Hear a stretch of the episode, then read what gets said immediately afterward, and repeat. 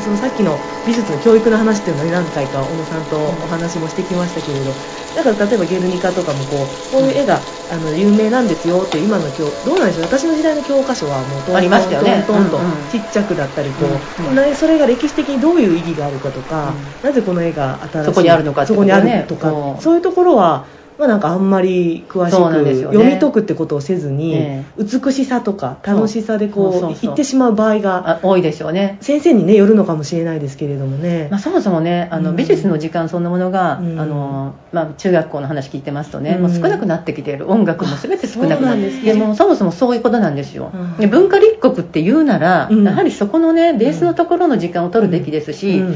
あとはねそのすぐ役に立つっていうことをうん。今何でも言いますよね、だけど役に立つっていうことがうん。ね、うん。すべからくあのなんていうの人を救うかって言ったら本当に。うん、そういうものじゃなくて、うん。その輪郭にあるもののうん。支えがあってこそのうん。ものなので、目に見えないこういった芸術的なものに、うん。ものが即いらないっていうふうになるならないように、うん。どういうところがやっぱりその暮らしの中で、私たちをその文化や芸術が支えてくれるかっていうあたりを、あのなんていうのかなあの根気よく、ううん理解していただくようにしなくちゃいけないと思いますね。本当に。このコロナ禍でもね最初なんかこうドイツがすごくすぐに文化芸術だったり、うん。クリエイターに支援を出したっていうのが、まあ、うん。日本でも結構話題になって文化庁も今補助金を出したりとかいろいろねしてますけれども、ね。ね不不要不急のものだからね。ものっていうのはやっぱり、まあそこが難しくてね。難しい。や私がね。改めて難しいなとまあ例えばねこういう時があった時にうん。本当に今までね、うん。日本が、うん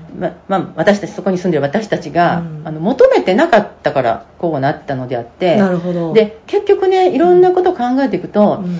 あの表現をしようっていうことでバッとこう、まあ、あのうん。持っていくのは簡単なんですけど、実はねうん。表現をしようっていう人たちを支えてその人たちが発表するとうん。なった時に、うん。支えてくれるのは見る人。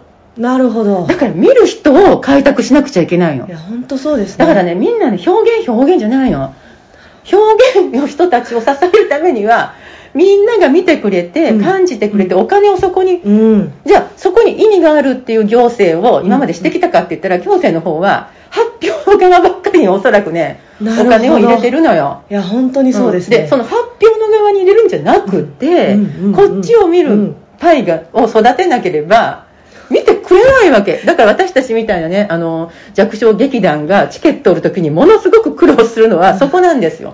確かに。でいくら表現やっても、身内の方が見に来てくれてそこでもう終わっちゃうから今いっぱい表現はしてるのよみんな、うんうん。でそれではねどうにもならないの。いや本当にそう、うん、だからそうなるとじゃあ暮らしの中で、うん。プロじゃない人たちが、うん。じゃあこの人たちは絵も描いて絵を描く人たち、うん。でここはまあ演劇をする人たちで、何かしらこう芸術につながれうるん。ネットワークをしっかり作って、うん。で例えばね素人の方たちが演劇をしようと思ったら、うん。まず何をするかと言ったら舞台見に行きますよ、うん。うん。うん。そしたらあこういう風に芝居をしたらいうん。いんだっていうことが分かりますよね、なるほどなるほど。で絵を描こうと思ったら、美術館に行って見に行く。見に行く。うん。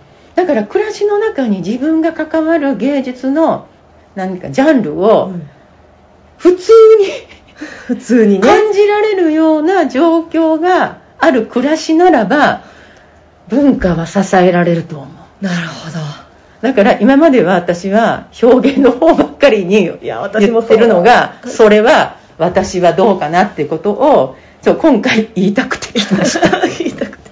それはちょっとねずっと活動を続けてての反省もありますね。本当にそうですね、うん。ただねその、まあ、ある、まあ、私が関わっているところでそれもある,、うんあるところなんですけど、まあ、そこで、うん。えー、と小学校に行く時に、うん。その表現でみんな自分で力を出そうってなってるんだけど、うんうんうん。そうじゃなくて実はそれを聞く側静かにならないとできないのよ指導が、そうですね。だからまず人の話をまず聞こうよが先なんです。そこが先ないあー。表現を言うよりもまずは人の話を聞きましょうで聞きましたらうん。次発表しましょう。なるほど。でないとうわーってみんなが表現したいうん。表現したいってうん。発表ばっかりしてたら誰がこれ聞いて整理するの、うん。うん。うん。それをすごく思った、なるほどね。表現したい表現したいだけではうん。成立しないやっぱり。それはやっぱりねあのちょっと自己満足になる恐れもはらんでいるので。本当にそうですね、ん。でやっぱ見てくれる人もその世界に関わりながら表現者と同じ位置。今ヒエラルヒーが表現者の方が上なの。やそうじゃないのよ。確かに。見てくれるゆあのなんていうの？か人たちのレベルが上がると表現者はもっと頑張るしっていう、本当に本当に。切磋琢磨ができる本当そうですね。ん。切磋琢磨必要ですね。あとね、うん。もう一つ必要なのが、うん。評論がないわけです、批評批評がないのそう。批評がないので、うん。見たことに対して、うん。えっと、ちゃんと、うん。あの批評してくれる人たちを育てなくちゃいけない。もうここはもう本当に弱い、本当に弱いですね。うん、でも感想って欲しいじゃない？欲しい。でちゃんとひ批判でもね、うん。ここをもっとここがこうだと歴史的な文脈とか今の状況とかを踏まえてうんこうしてくださる評論とか読むとうん。やっぱしびれますもん、そうですよね。しびれる。う。ん。でそれ読んだら多分作家ももっとやろうと思うの、うん。そう。だから的確なえっとなんていうのかな。否定じゃなくて批評や批評はいるんですよね。必要です必要なんですよね。必要でももうそれは本当にね、もう、うんどのジャンルも弱くなってきている。それを今仕事として成立させようと思うと非常に辛いですよねそういう批評家の方って。だから昔はね演劇評論家ってね、うん。いっぱいいたのよ、うん。でも今ねいないもんね。それで食べ食べ食べられないもん。当時は食べられてる。食べられてましたね新聞とかいろいろろその例えば新聞で演劇表って今演劇表なんか載ってない？あんまり見ないでしょ、ちゃんとジャンルで短歌表とかさあったもん。絵画表とかだからその評論が成り立ってそれをうん。新聞取ってる人が読んでたわけでしょ？今新聞もね。新聞もあれだから、うん。なんか読まなくなってきた、うん。でそこにうん。昔のやり方ではダメなので、うん。うん。少しまあ噛み砕いたうん。うん。うん。うん。うん。形でうん。何かしらの方法を考えないと考える力がますますこう 弱っていくかなっていうのはこうひしひしと今はやっぱウェブメディアが中心になって、うん。まあ、そんな長い文章も書けないよね。書けないし読まないし、なんかこういやっぱりこう SNS とかでね、うん。こう綺麗だったとかで、うん。これであよかったでこうどうしてもそこで思考が止まって 美術に関して止まってしまってねうん。こからどういう批評が生まれて、まあ、アーティストはすごく多分考えて、うん。作ってますよね。批評の視点も持っうん。て自分たちで頑張ってるとは思うんですけど、それをまあ一般の人が気軽にそういう批評の文とか読めることで、うん。あこういう視点があるんだってまた気づそこから気づきがあるかもしれないですよね,、ね。どちらかというと。だからね言語的に言うと、うん。その例えばまああのすごくまあ評論的な難しい言葉で、うん。があるじゃないですか、うん。であともうよかったねっていうのがあるでしょ、うんある。その真ん中をつなぐね。つなぐのもなつなぐのがないような気がするのでね。この本当に話し言葉でいいので、うん。なんかすごくその思考の助けになるような、じゃあよかった。えじゃあ何が良かったのってを聞き出せるような少しそのねゆるい、うんうんうん。ゆるくゆるく上げていくコミュニケーション。うんコミュニケーションがいるし、うんうんうん。だけどその時にちゃんとその確信の部分をずらさずに持っていかなくちゃいけないからすごく難しいのよとっても難しい作業になる。難しい。うん。でもねいいあの観客いい鑑賞者を育てない限りは絶対にレベルは上がらない。ドイツがすごいのはおそらくその裾野がねそういうことあるんじゃないですか？それを政府が打ち出しても国民がそれを批判しないってことを分かってるから政府できるってことですよね。必要なものと思ってるからでしょ、うん。そうですそうです。だって私たちが必要だと思ったら、うん。もしくは予算文化予うん。算これだけおりましたっていう時に、うん。うん。ブーブー言わないでしょ、言わない。だけどそれが無理ってことは、うん。そういうのじゃないのよ。